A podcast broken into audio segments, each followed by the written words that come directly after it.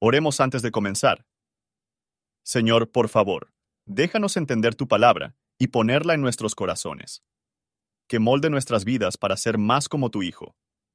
En el nombre de Jesús, preguntamos. Amén. Salmo 90 Señor, tú nos has sido refugio en generación y en generación. Antes que naciesen los montes, y formases la tierra y el mundo, y desde el siglo y hasta el siglo tú eres Dios. Vuelves al hombre hasta ser quebrantado, y dices, Convertíos, hijos de los hombres. Porque mil años delante de tus ojos son como el día de ayer que pasó, y como una de las vigilias de la noche. Haceslos pasar como avenida de aguas, son como sueño, como la hierba que crece en la mañana. En la mañana florece y crece, a la tarde es cortada y se seca porque con tu furor somos consumidos, y con tu ira somos conturbados. Pusiste nuestras maldades delante de ti, nuestros hierros a la luz de tu rostro. Porque todos nuestros días declinan a causa de tu ira. Acabamos nuestros años como un pensamiento. Los días de nuestra edad son setenta años, que si en los más robustos son ochenta años, con todo su fortaleza es molestia y trabajo porque es cortado presto y volamos. ¿Quién conoce la fortaleza de tu ira y tu indignación según que debe ser temido? Enséñanos de tal modo a contar nuestros días que traigamos al corazón sabiduría. Vuélvete, oh Jehová, ¿hasta cuándo? Y aplácate para con tus siervos. Sácianos presto de tu misericordia, y cantaremos y nos alegraremos todos nuestros días. Alégranos conforme a los días que nos afligiste y los años que vimos mal. Aparezca en tus siervos tu obra y tu gloria sobre sus hijos. Y sea la luz de Jehová nuestro Dios sobre nosotros, y ordena en nosotros la obra de nuestras manos, la obra de nuestras manos confirma. Comentario de Matthew Henry Salmos, capítulo 90, versos 1 al 6 se supone que este salmo se refiere a la sentencia dictada contra Israel en el desierto, Números capítulo 14.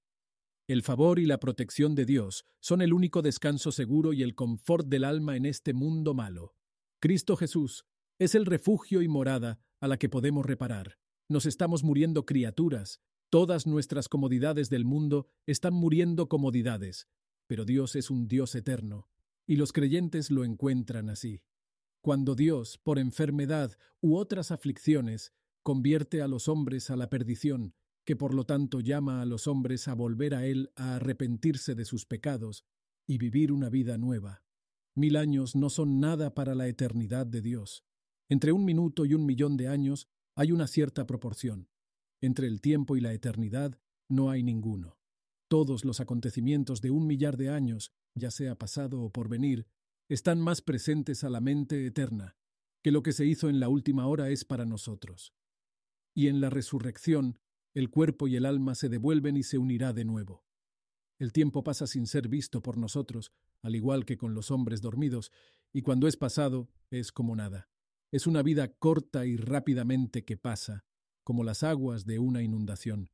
El hombre no hace más que florecer como la hierba, que cuando llegue el invierno de la vejez se marchitará pero puede ser cortado por enfermedad o catástrofe.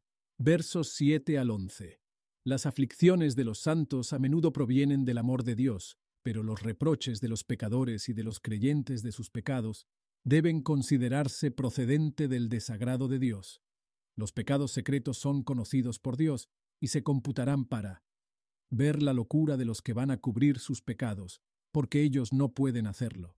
Nuestros años, cuando se ha ido, ya no pueden ser recuperados de las palabras que hemos hablado. Toda nuestra vida es penoso y molesto, y tal vez, en medio de los años, contamos sobre que se corta. Somos enseñados por todo esto para estar en el temor. Los ángeles que pecaron conocer el poder de la ira de Dios. Pecadores en el infierno lo saben, pero que nosotros podemos describir completamente. Pocos considerarla seriamente como deberían. Los que se mofan del pecado y crea la luz de Cristo seguramente no conocen el poder de la ira de Dios. ¿Quién de nosotros puede habitar con el fuego consumidor? Versos 12 al 17. Los que quieran aprender la verdadera sabiduría, debemos orar por la instrucción divina, deben mendigar para ser enseñados por el Espíritu Santo y para la comodidad y la alegría en los retornos del favor de Dios. Ellos oran por la misericordia de Dios, porque ellos pretenden no alegar ningún mérito propio. Su favor sería una fuente llena de alegrías futuras, sería un saldo suficiente para antiguos dolores, que la gracia de Dios en nosotros producir la luz de las buenas obras, y que consolaciones divinas diste alegría en nuestros corazones y un brillo en nuestros rostros, la obra de nuestras manos, a establecer que tú, y con el fin de que nosotros establecer en ella, en lugar de desperdiciar nuestros preciosos días, fugaces en la búsqueda de fantasías, que dejan a los poseedores para siempre pobres, busquemos el perdón de los pecados y una herencia en el cielo. Oremos para que la obra del Espíritu Santo puede aparecer en la conversión de nuestros corazones y que la belleza de la santidad se puede ver en nuestra conducta. Gracias por su atención. Y si te gusta esto, suscríbete y considera darle me gusta a mi página de Facebook y únete a mi grupo Jesús Responde las Oración. Que Dios bendiga tu día. Hola, somos Mark y Pearl Lambert y somos los ministros de Jesús Responde las Oraciones. Si le gusta este ministerio, por favor ayúdenos a apoyarlo. El enlace para donar se encuentra en la descripción a continuación. Gracias y Dios te bendiga.